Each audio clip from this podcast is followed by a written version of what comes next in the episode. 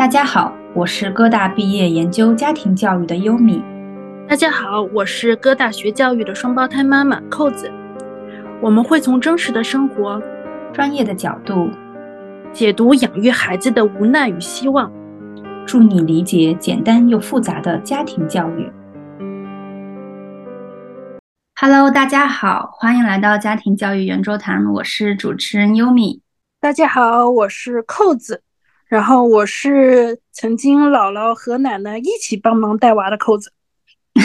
我从小应该是被爷爷奶奶有带过一段时间的优米。那我们今天为什么要讲到爷爷奶奶和姥姥姥爷呢？那就是我们今天的主题是要聊一聊隔代养育的好与坏。那为了聊这一期的这个主题，我们专门邀请了啊，曾经是北师大和哈佛联合培养的心理学博士。目前呢是在天津师范大学当中担任教职，同时他的研究课题当中包含老年心理，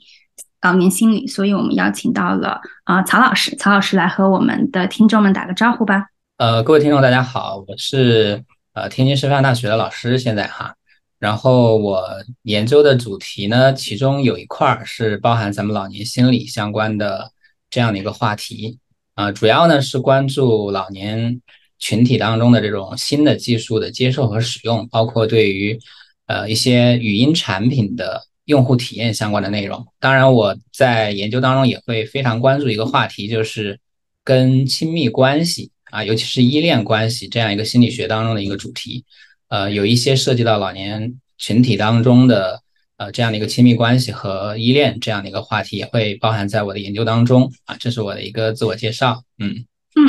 好的，好的，谢谢，谢谢陶老师，非常的专业，而且是聊到了，我觉得刚才我会很有兴趣，就是说，哎，聊到这个设备的一些使用或者是电子产品，我觉得这个的确是，嗯，老年人他真的非常需要去关注。然后去教学，尤其是在疫情期间，当我们需要那个呃，就是健康码的时候，我记得我就有好几次帮助可能排队的，就是老年人去给他们设置这个健康宝和健康码的时候，因为他们可能真的是还挺有困难的。如果他们的亲人不在旁边的话，对对对，这也是我做这个相关研究的一个初衷吧，包括跟呃国家的一些政策导向有一些联系。我觉得这个话题跟咱们今天的这个隔代教养可能还有一些联系，比如说，呃，涉及到一些这个子女怎么样去教父辈、祖辈使用这个、这个、这个智能手机啊这样的一些设备，这其实是在隔代教养过程当中也会涉及到一个话题，包括呃很多现在很多像呃祖孙陪伴当中会经常会去涉及到一些这种。呃，叫祖辈会去给孩子做陪伴阅读，而陪伴阅读很多涉及到他们会涉及到一些电子产品呀，呃等等这样的一些相关的一些内容，跟我做的话题可能也有一些关系哈。对，其实刚才我们说要聊聊一下隔代养育嘛，首先就来个热场问题，就是在座的各位，你是被就是外公外婆或者爷爷奶奶带大的吗？或者是姥姥姥爷？就是这个称呼不太一样。就是你现在就是记忆当中印象深刻的最深刻的一件事是什么？就是你在被隔代养育的时候，在在我的这个经历当中，我的童年基本上是父母带大的哈。当然，这个呃主要参与到我的养育过程当中的这种祖辈就是我的奶奶啊。然后她呃从小会经常跟她待在一起，就是在父母比较忙的时候，或者是有什么事情的时候。跟我奶奶待在一起比较多，嗯，呃，在跟我奶奶相处的过程当中，我觉得印象比较深刻的一件事情，啊，其实有很多事情哈，但是我我觉得对我来说记忆非常记忆犹新的这么样一些事情，可能更多的是跟我奶奶一起去地里干活儿，我觉得这个是在我印象当中特别深刻的。比如某一天中午到地里面，然后他会给我支一个伞放在那里，然后还准备了很多。家里面这个煮的一些东西啊，比如豆子呀，他会把它串成像项链一样的东西挂在我脖子上，然后让我在那个伞下去吃豆子呀，然后去喝茶呀什么的，就感觉特别惬意。这些印象在我脑海当中都是非常清晰的，这样的一些经验啊。嗯嗯嗯，好温馨呐。扣扣子扣子应该也有吧？扣子是什么样子的？对我，我小时候的养育啊，就是我有一段我记不住的记忆，就一岁以前，我一岁以前是，据说是我奶奶来带了我两个月，然后后来是我的老奶奶，就是我爷爷的妈妈来把我带到一岁，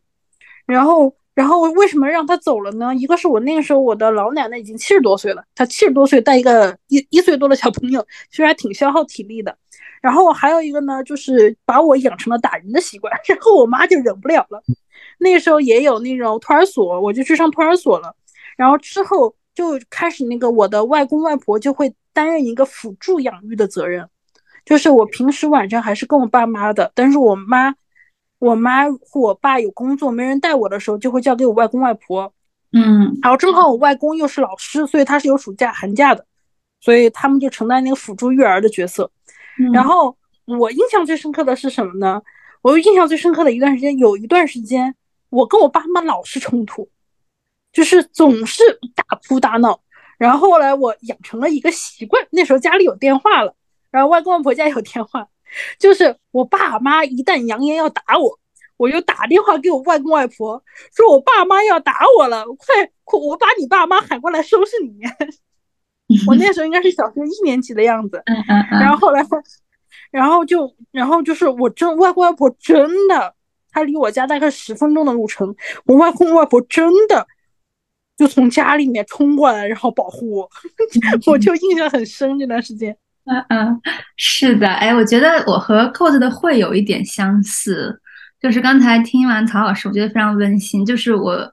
我应该是其实还是被父母养大的时间多一点，但是我应该是两三岁前，呃，会有爷爷奶奶来陪我一段时间。对，就是他们，嗯，因为我们不在一个就是城市，他们在那个县城，我们在城市嘛，他们是。有段时间搬到城市来，然后来照顾，但是我们不是在一个家住。然后我爸爸应该是给他们租了一间房在旁边，然后他们来照顾我，然后父母去上班。但这个也有一个点，应该如果听过重男轻女那一期的话，呃的小伙伴应该记得，就是我当时出生的时候其实是不是特别受待见的，因为又是老二又是女儿，所以嗯，本来说如果生了男孩，可能是要。就是我爷爷奶奶会管的，但生的是女孩，他们就不想要，就是带我。然后我妈妈就很无语，然后就觉得就是要花钱要请保姆嘛。然后我爸爸回去请，然后他们也不来。然后但是后来他们为什么来了呢？我妈说这是老天在帮帮助我。就发生了一件什么事儿，就是我我爷爷是那个木工嘛，然后我奶奶不来的理由就是说要给老公做饭。然后忽然有一天，我爷爷干那个活的时候，就从好像梁子上摔下来一根木头，就直接摔到他的腿上，然后就把他的腿好像摔断了。然后他可能半年都干不了活，只能就是，嗯，走路和那个躺着这种。然后奶奶说：“那好吧，我去给你们带孩子吧。”然后反正就就很奇妙。然后所以应该是带了有半年。然后后来，嗯，会有一段时间他们来带。然后也有一段时间会请那个嗯保姆，然后还有会有各种亲戚带。然后印象最深刻的一件事儿，我现在想一想，后来我问我就是我爸妈，我是什么时候发生这些事儿？他说应该是两岁吧。我觉得哎很有趣，两岁的事情还记得。就是我爷爷他经常就是用自行车带我，但是非常危险。他就是把我两岁放在那个自行车的后面，然后我抱着他，然后他经常呢会去杂货店买东西。他就把我放在那个呃后面，他也不把我放下来，我不知道他的是怎么想的。然后我妈也说不知道他怎么想的，然后他就只会跟我说：“他说啊，你不要动啊，就是我爷爷马上买了就回来。”但是两岁的孩子怎么可能不动？所以每次我都会动，然后每次我就会从自行车上摔下来，然后摔一个就是狗吃屎，然后经常经常摔。哎，其实我我觉得还有一个意思，感觉就是其实隔代养育和重男轻女有时候融在一块儿。就是我对，就你听到那个时候，其实我爷爷奶奶当时就是照理说，我爸是老男孩子里面老大，然后他的第一个孩子其实也希望是男孩的，但是我奶奶还是来照顾我了，这就就此不表。就是其实你能感感觉到一点。然后后来那个我外婆为什么？其实我和外公外婆是在一个城市，我外婆当年退休，我外婆不肯来养，不太不肯来带我。但是非常有意思的是，我外婆是那个时代的女性主义者。就那个时候没有这个词，但是呢，她觉得事业更重要，她还想继续工作，所以她拒绝来带孩子。我觉得他也很先进，很有意思。就是后来他不得不退休了，然后才开始加入了养育我的角色里面。嗯嗯嗯，对，曹老师对这个刚才我们聊会不会有一些呃你的一个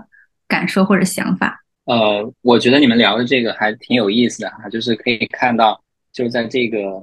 呃爷爷奶奶包括姥姥姥爷在带孩子过程当中的，算是心理斗争的这种感觉吧。他既想带，然后可能又有考虑到其他的一些因素，或者是不想带，但是又因为某些原因不得不去带等等这样的一些很多在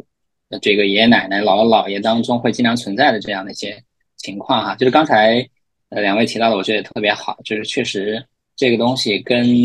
我们国家的这种文化吧，传统文化或者是传统观念之间，还是有着非常密不可分的这样的一些联系的哈。就我觉得，可能尤其是爷爷奶奶跟重男轻女的这种联系可能会更大一点。就姥姥姥爷去帮父母带孩子，可能真的是一种对于子女的一种想要去照顾，或者是。什么样子的？可能他不会去论问这个孩子到底是男孩还是女孩，但是爷爷奶奶可能就会去去考虑这样的一些因素。所以我觉得这这是爷爷奶奶和姥姥姥爷之间可能还有一点点差异，在我们的这样的一个文化的背景之下哈。我不知道二位怎么看这个？哎，我我是肯定的，就是我妈当时我妈来帮我带孩子，有一一大原因是心疼我。就是就觉得，不然我自己带孩子，其实如果说没有人帮忙的话，女性的事业基本就完蛋了。因为基本上男性是出去工作的，女性如果说一定有个人带孩子，多半是女性。所以我妈来帮我孩带孩子，就是一个出于心疼我的一个角色，一个考虑吧。然后我知道曹老师也是孩子的外婆在帮忙带孩子。对我的孩子呢，也是姥姥帮带。这个原因是比较多重的。一方面是因为我父母他的身体状况可能不大允许，而且家里面也有一些特殊的事情，可能他们来不了。另外呢，是姥姥来带呢，可能也确实是像刚才扣子所说的是，姥姥对于这个女儿的一种关爱吧，觉得可能她会在呃这个带孩子过程当中会去太辛苦。或者出这样的考虑，会去过来帮忙带孩子这样子。嗯嗯嗯，是的，就是大大小小，其实的确就是我们今天会聊的，就展开聊，就到底就是隔代养育，它在我们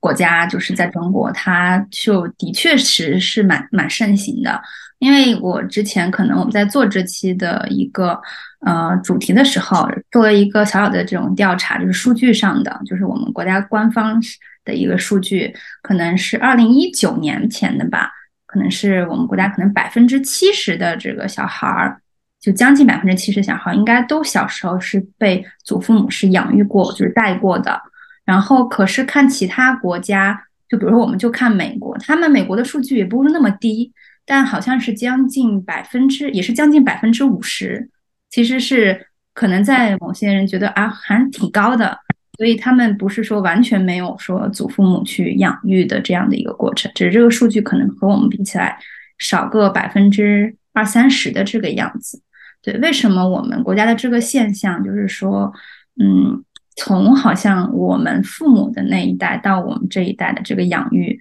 就祖父母都会参与的很多，这是为什么呢？就是曹老师，你们会有一些一些研究或者是一些原因说明吗？嗯，我觉得这个话题挺有意思的哈，就是确实会存在这种文化差异的原因在这个里头，就是祖父母参与孩子的这个养育的这样的一个分量或者说比例到底是多少的问题啊。我我我没有做过相关的研究，但就是呃，在在我也有听说过一些相关的数据，就是来去呃说这个事情，比如说呃有人去调研在美国，比如呃大概。就是五岁之前吧，就是有接受过祖父母教育，就是在父母，比如说他们去工作了，或者说去，呃，有的可能是在上学这样的一个情况，他们的祖父母到底有多少的比例去参与到他们的这样的一个这个养育过程当中？大概是四分之一啊，比刚才呃您提到的那个百分比可能还稍微低一点，稍微低一点啊。就是总体来看呢，就通过对比，还是确实是有一些差异在的，就是。不同文化下的这种比例的差异，我觉得这个原因呢，其实也是比较多方面的吧。一方面来自于这种文化的因素，就是这个祖辈带孩子呢，已经成为了一种就是算算作是他们祖辈心照不宣，或者说必须来带，或者有这种觉得自己有这种义务来去做这个事情一样的，这是传统观念上的一方面的原因。当然，我觉得可能其他的原因也非常多哈，比如说像呃，就是不同文化之下，就包括中美之间，他在像孩子比较小的时候的这种托育的这样的一些政策，或者是一些。呃，这样的一些这种保障可能会不一样。我记得是在大概一九年的时候，国家就有推行出一些关于，比如说这个三岁以下的一些照护的一些相关的一些政策或者是倡议吧。啊，就是国家比较关注一老一小这个问题嘛。然后另外的原因呢，我觉得可能中国为什么多，主要的还是来自于可能跟。一个家庭或者是一个社会相关的一些这种财务规划有关系啊，就尤其是一个家庭来说，它跟财务规划有关系。就比如说一个家庭当中，它家庭作为一个整体的话，它肯定是要去考虑整体的这种运行效率的。比如说，怎么样才能提高整个家庭的整体的这种收入情况？可能从这种经济效率的这种角度来看，让父母来带孩子去把更多的精力投入到工作当中去，赚取更多的这样的一个。呃，家庭的这种开销，或者是去来提高家庭的收入，是一种更加有效的这样的，或者是一种更加经济的这样的一个选择。就是作为子女来讲，他去邀请父母来帮他带孩子的时候，我觉得有很多时候可能是一种呃财务，包括这个这个这个经济状况的一种考虑啊，是一种权衡。我觉得，呃，而且像中国现在大部分很多都是这种双职工家庭嘛，就是大部分的工作其实不允许家长。或者说，父母有更多的时间去投入到孩子的这样的一个教育当中，除非你的工作可能相对时间比较自由一点，比如说像一些呃老师呀，或者是一些这种自由工作的这样一些职业，可能在时间上更加自由一点，他就不需要父母来去带孩子。但是这样毕竟是少数啊。嗯嗯嗯嗯嗯，我觉得我觉得曹老师说的都非常的客观，然后有几点都说的非常的，不能说隐晦吧，然后就是。怎么讲？其实真的就是很多地方，比如说第一，其实就是文化意识上，像您说的，哎，就是我退休了，孩子生孩子了，我要给他带，这好像就是天经地义的，就是你不带还会被人觉得好像有点问题。第二，其实就是为了经济上的考量，就是你去就是请可能父母去带，是要比可能月月嫂或者是保姆是要更省钱，而且是更省心的一个。方式方法，我觉得这个是，嗯，的确是影响着可能我们国内很多人去去做这样子的决定，就是一定会要有隔代养育嘛。然后我就在想，海外就是西方，嗯，我就在想我在可能在就是美国的朋友，然后他们是否有就是说隔代来带？好像在那边的就是朋友，如果他是就是中国人，那他的嗯妈妈，比如说就是姥姥。姥姥爷、姥爷、姥姥、姥爷爷奶奶好像也还是会带，比如说从中国过去带，这种还是也挺常见的。但是如果是美国人的话，我觉得还分有点种族。我认识的大部分的黑人朋友，他们也都是会帮着带，而且是一个大家族帮着带，就是特别常见，也是会住在姥姥姥爷家的那种。但是我认识的白人的朋友，还有亚裔的。A、B、C，反而他们的父母的参与就还就是没有那么多，就是感觉，嗯，其中我记得有一个比较就是亲密的这个就是白人朋友，就他生了孩子，然后他的母亲应该是给他们寄来很多这种，嗯，孩子要用的这种东西，但是他说，我就说，那你为什么就是你的妈妈不过来说帮你来，就是可能有。嗯，就是生下来可能这三个月、半年，你需要你妈妈会怎么样去帮助你，会去带。但是他们好像就是意识上就觉得，哎，不应该去劳烦他的母亲，他就觉得，哎，我不好意思去问。哎，我觉得这个点，当时他说的时候，我觉得不好意思去问。第一点，我觉得这个有趣的是，第一，作为女儿不好意思去问，有点意思哈。第二，就是作为妈妈。也没有说去 offer，就是说提供这个选择来给女儿带孩子，也挺有意思的。就不知道大家怎么来看这样子的，就是他们的一种就是一种文化。然后就说那反正就他也没说，我也没提，那就我跟我老公带呗。然后啊，他们会请那种可能 babysitting，会来带，然后他可能是前半年到一年他是不工作的嘛，就他也他也的确他没办法工作。哎，我就想到了，我突然想到一个什么呢？就是，嗯，我我你刚才刚才提的那个点，就我就想到我之前我们之前做过一次那个隔代养育的课程，然后我当时去搜了一些文献，然后我觉得有一个数据特别有意思，就是研究老年抑郁和隔代养育的关系。嗯，然后这两个数据正好中国和西方的数据是反过来的，在西方里面，如果老年人帮忙带孩子，会增加老年人抑郁的风险；但是在我们国家，老年人帮忙带孩子会减轻老年人抑郁的风险。啊，我是觉得数据特别有趣。哎，这个是我你刚才说是真实，这个的的确挺有趣的。对，这个是真实的。嘿，我就身边有这样子的例子。你继续，扣子。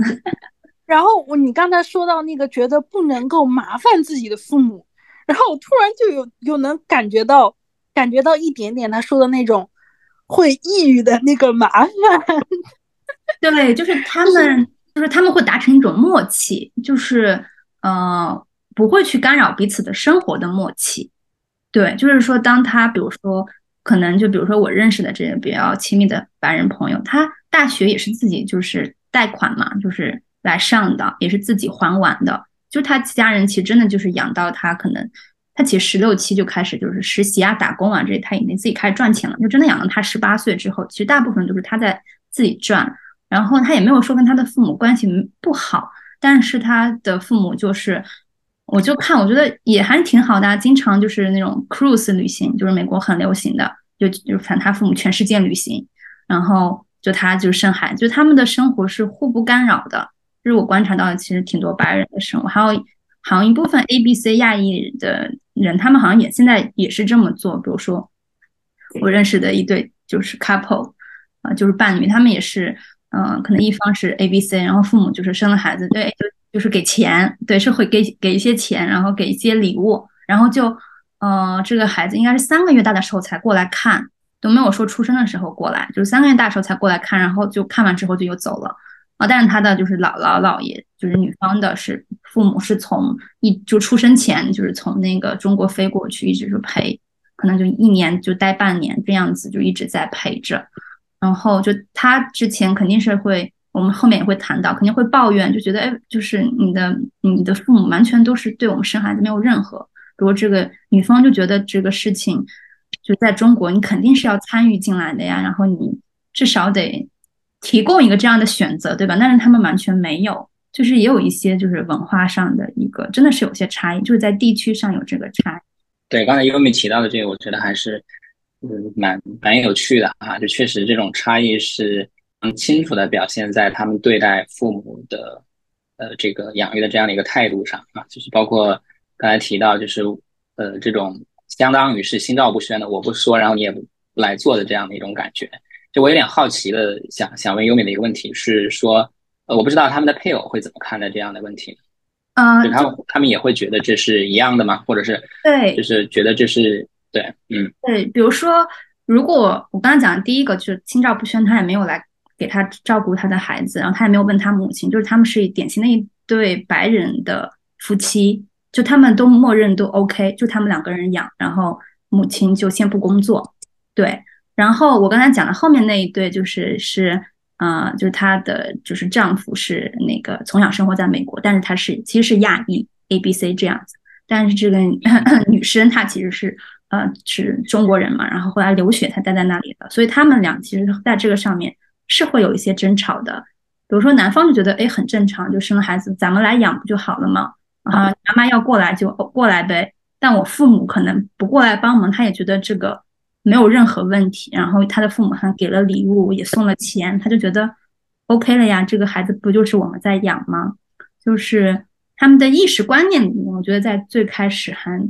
就是挺挺有意思的。就当然，如果他们要真的说 offer，就说比如父母说，哎，我就要给你过来养，我相信这些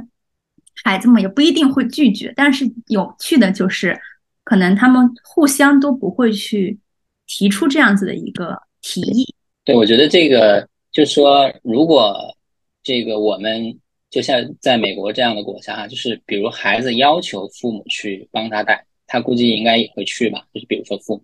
就刚才提到了，他们会有这样一种心照不宣的，我不说，然后你也不来。那如果我说了，是不是他们会过来去帮他们带呢？那个我倒是见过，就是刚才那个曹老师说了一个，如果主动要求会不会来？哎，我真的遇到过，我不知道优米说的那个几个例子，那个是城市是哪里啊？有可能是一个城市，也有可能我遇到的第一个祖父母完全帮忙带孩子的是在纽约。我当时和纽约的一个出租车司机闲聊的时候，然后我就发现他是一个白人，但是他和我们中国完全一样，就是父母来帮忙带孩子，就是他们小夫妻俩觉得搞不定，然后就主动要求，然后出现的也是那个外婆。然后为什么呢？就是大家知道，就是纽约是一个非常不美国的城市。虽然在很多的美国电视剧里面都是以纽约为背景，但纽约这个城市极卷，卷的像亚洲。然后他们就是为了挣钱，然后他就没有办法，你就可以把它理解成一个跑滴滴但是有正常工作的人。然后所以他当时没有很多的钱，他又必须要挣到很多的钱，所以双方都在，两人都在忙。忙那个忙挣钱的时候，只能把孩子交给祖父母，就和我们好像好像好像好像。然后，所以我当时哇，我当时感觉哇，和我们中国差不多呀。然后他们也很无奈，所以你真的要求的话，父母也会来，也会来，也是心疼孩子的。对，然后我就想到了，其实刚才先曹曹老师说了一句话，就是有一个经济的考量。实际上，我觉得经济的考量在他这个例子里面也占了一个很大的比重。对，所以是不是说这种问题，就是最后是要归归结到财务问题上，家庭财务问题这样的一个角度去考虑呢？可能在海外可以这么讲，但是在国内，我觉得这个意识也还是挺挺重要的。虽然可能经济，比如说在大城市，就是肯定是祖父母养的就很多，比如说就在北京，你永远看幼儿园接送的这个家长，大部分都是老人嘛，然后。嗯，但是你说在，比如说再往说三四线城市，或者是呃乡村县城，那祖父母养育的也还是蛮多的，就感觉不是说可能经济可能稍微没有压力那么大，但是还是会有很多的祖父母他自己就愿意去做这个事情，然后孩子也觉得你应该去帮我们去带。比如说，我不知道大家在就是你们二位在生孩子的。生孩子前，比如说怀孕的时候，会不会就会有讨论说，哎，要谁来带这个孩子的问题？那可能在我们家庭当中就会有。那其实这个女性她就会想，嗯，应该或者会和伴侣讨论，就是哎，我应该让我妈妈先来带，然后或者是还是你妈妈先来，就婆婆先来，就是好像会在伴侣之间其实就会讨论这个问题。然后祖父母呢，他们也会讨论，就比如说我看祖父母，他们也会说。嗯，应该是先让那个对方的这个，嗯，就是父母来带呢，还是我们要先提出来呢？就他们好像都都时刻准备着的那种感觉，就时刻准备着要去做这个事情，就是可能也不关乎完完全是钱财的问题，我是这么觉得哈。嗯，就所以说，实际上这种中国跟美国的这种被祖父母带的这个比例的一个差异，很大程度上是源自于。这种文化差异，对吧？包括每一个文化状况下的个体，它实际上也持有一些关于呃相关的这样的一些事情的一些基本信念，可能这个是一个非常本质的一个原因啊。就我算是总结一下哈，我是同意的。那然后我觉得我为什么同意呢？我觉得切一个角度，就是像纽约这种极卷，纽约、北京这种极卷的城市，你。在幼龄阶段，出于经济考量，怎么把它排出去呢？那就是看那个二三线城市本身能够不出自于经济考量，组队依旧能够辅助育儿，然后你是不是还会选去选择？我觉得就很有意思，特别是到幼儿园阶段。照理说，如果说幼儿阶段是不是那个祖父母稍微帮把手，有时候其实就不用了，对不对？但是这时候你依旧会看到很多祖父母和孩子居住在一块。然后这种情况，我觉得典型的就是文化差异了，因为二三线城市其实卷的没有一线城市那么那么的厉害，就是下班也不会晚到那种八九点，然后你其实六七点下班，你就是老人帮忙看一小段时间，然后你就可以解决，但是依旧有很多人去选择老人跟老人住在一块儿，嗯，这个我觉得这就是文化展现的那一部分了。像我们如果是在美国去同看同样情况的话，他会选 babysitter，就是另外一个人去帮你，在你必要的时候帮忙去看一下，而不会是去选择祖辈。所以我觉得这时候就有很明显的文化差异放在里面了。是的，这个 babysitter 这个职业可能是一个比较具有美国文化的，而且跟咱们这个话题非常相关的这么样一个职业，好像。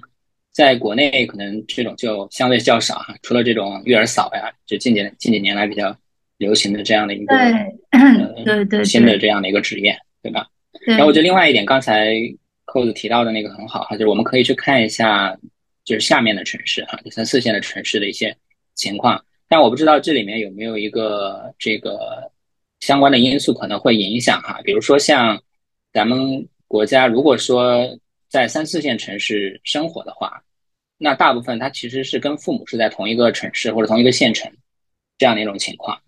所以实际上这个时候父母参与带孩子，他不是一种完完全全的一种全身心的这种参与啊，他可能是比如上班的时候，他的这个孩孩子呢把这个孙辈送到父母那儿去，然后下班接回来这样的一种情况，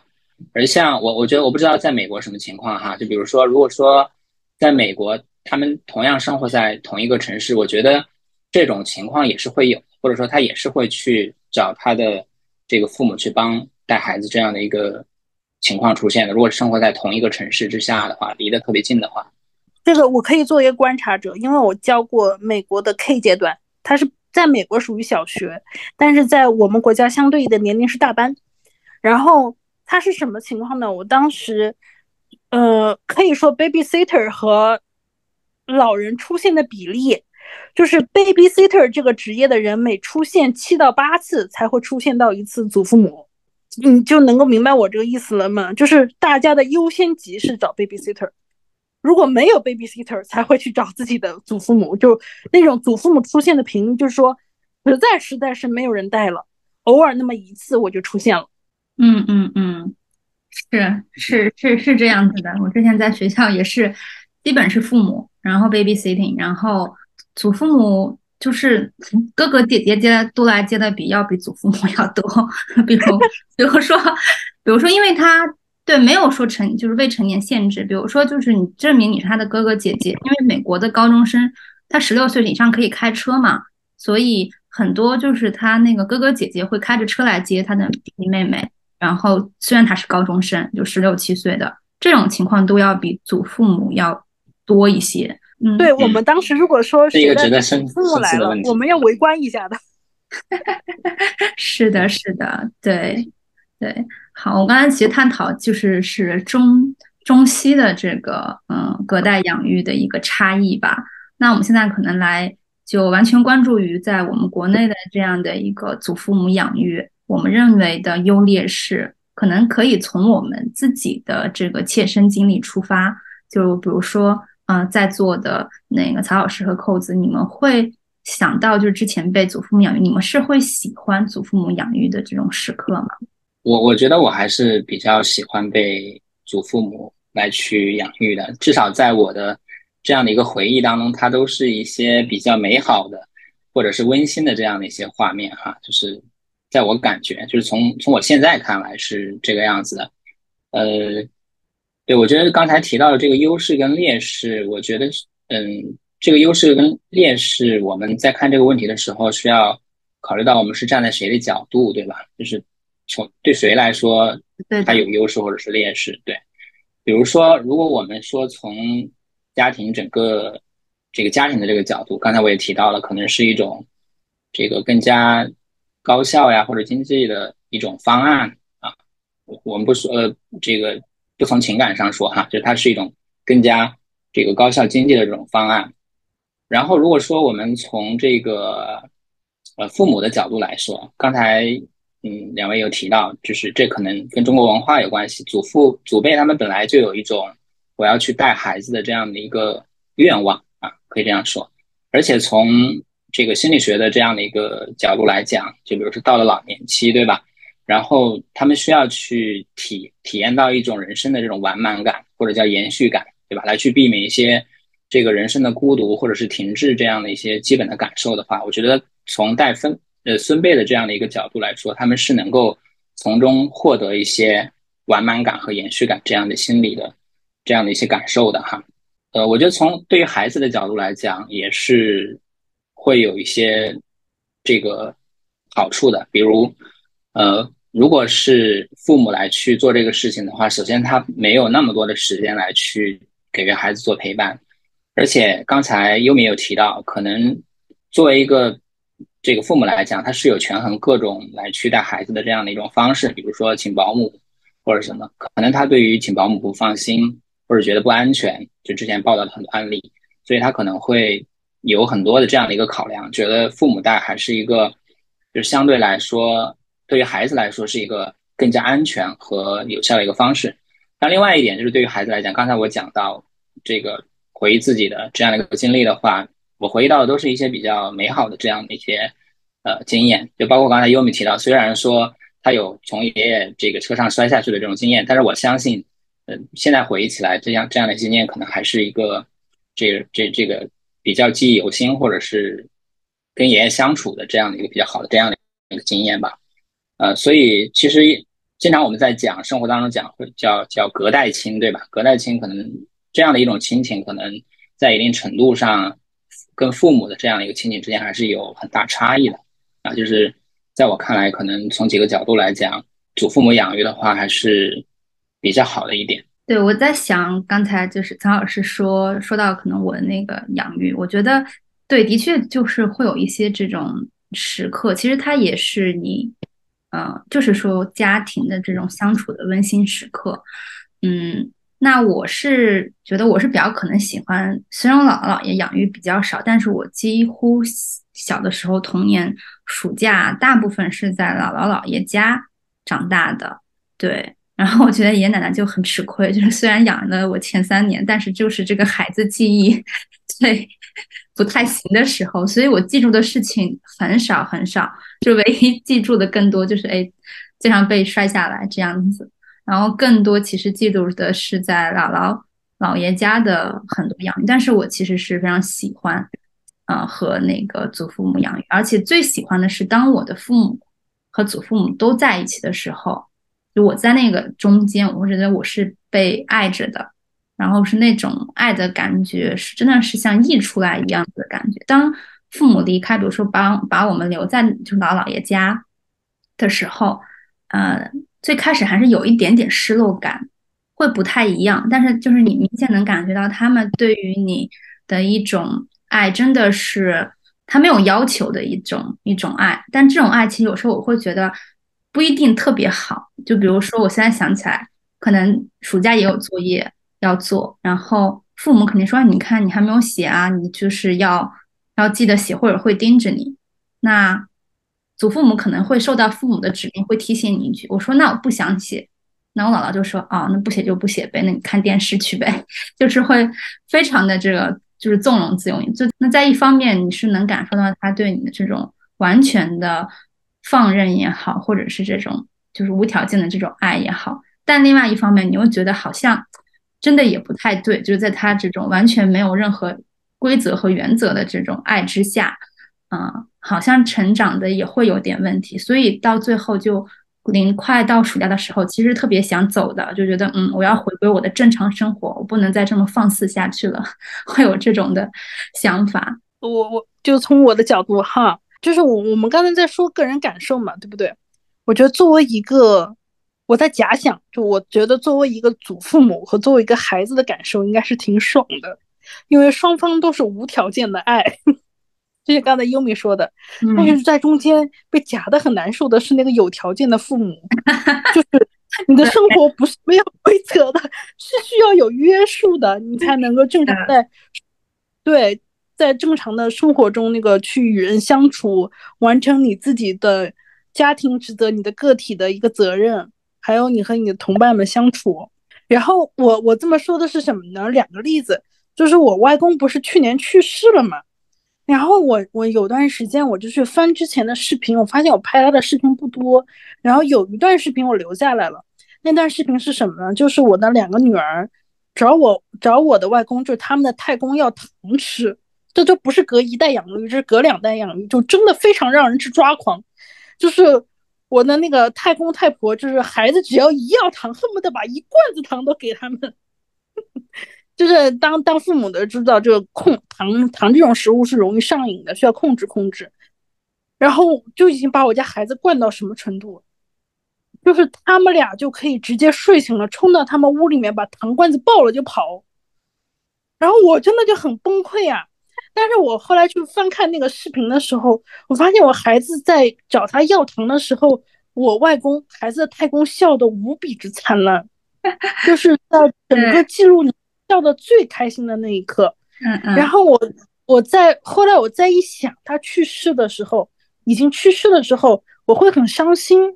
嗯，那种伤心告诉我，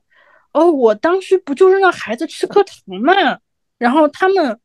太公也会很开心，太婆也会很开心，孩子们也会很开心，不就是一颗糖的事儿吗？然后在那个他去世之后，在那个感情面前，我就突然就软掉了。我觉得，哦，如果说一颗糖。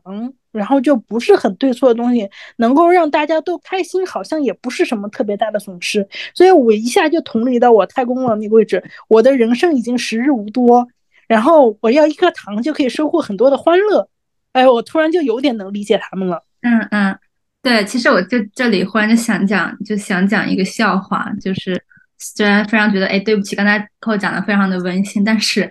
我记得我姥姥当时就说，也是给我吃那个冰激凌。我后来真的是胃吃坏了，因为我我妈妈就非常不想让我现在吃冰激凌，然后但是我姥姥就是把我灌到，可能我每次一回去，可能给我二十块，那个时候的二十块，你能买三四十根冰激凌，然后我是五天就吃完了那种，就把最后就把胃吃坏了嘛，然后然后就是为此我妈妈非常的生气，然后姥姥就说，对我就是来惯和爱孩子的，养是你们要负责，那之后孩子。恨讨厌人是讨厌你们，跟我没有关系。反正就是我要的就是孩子的爱。然后我就觉得，嗯，就是好像嗯也很有点道理。就是就是他们也会很可爱，就说那我就是要惯，我就是要爱。然后我都我已经就是对你们可能有很多原则管管教嘛。那我对于我的就是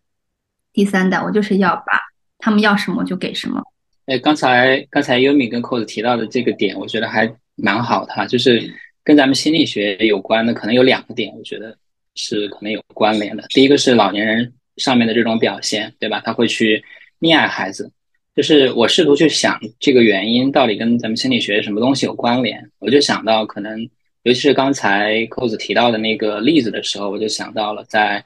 呃老年心理当中有一个叫做社会情绪选择理论啊。这个理论是讲什么呢？他讲讲的也挺有意思的哈，就是说到了。年龄比较大的时候，尤其是到了老年阶段，就是我们会去感觉到未来时间有限，啊，就这个时候呢，我们的所专注的目标就会发生改变，就会从我们的知识获得或者是其他的目标上转移到情感目标上，就我们会去特别关注情绪情感的因素因素，我们会去把积极的情绪去放大，等等等等啊，就是刚才我觉得这个跟刚才二位提到的这个例子还是。非常有关联的，就为什么到了老年阶段，我们只想要去爱孩子或者怎么样，就是跟他们的这种，呃，个人的人生目标的转变有关联啊。另外一点，刚才其实两位也有提到，就是实际上有提到两种爱哈，一种实际上我们可可能会叫它溺爱，另外一种呢，我们就比如说父母不让你去吃糖，我们不能说这不叫爱孩子，而且我觉得这可能也是一种爱的体现，就是溺爱和。无条件的爱之间，它不是不是能够画等号的。嗯，就你的祖父母对待你这样，可能他并不是一种，我觉得并不是等价于一种叫做无条件的爱。呃，无条件的爱，我觉得更多的可能是站在孩子的一种长远目标上来看，比如溺爱，可能他更多的关注的是一种短期的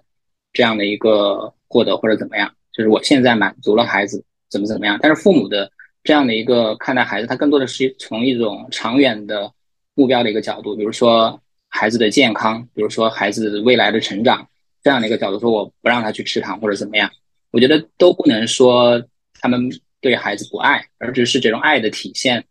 是不一样的。其实他们都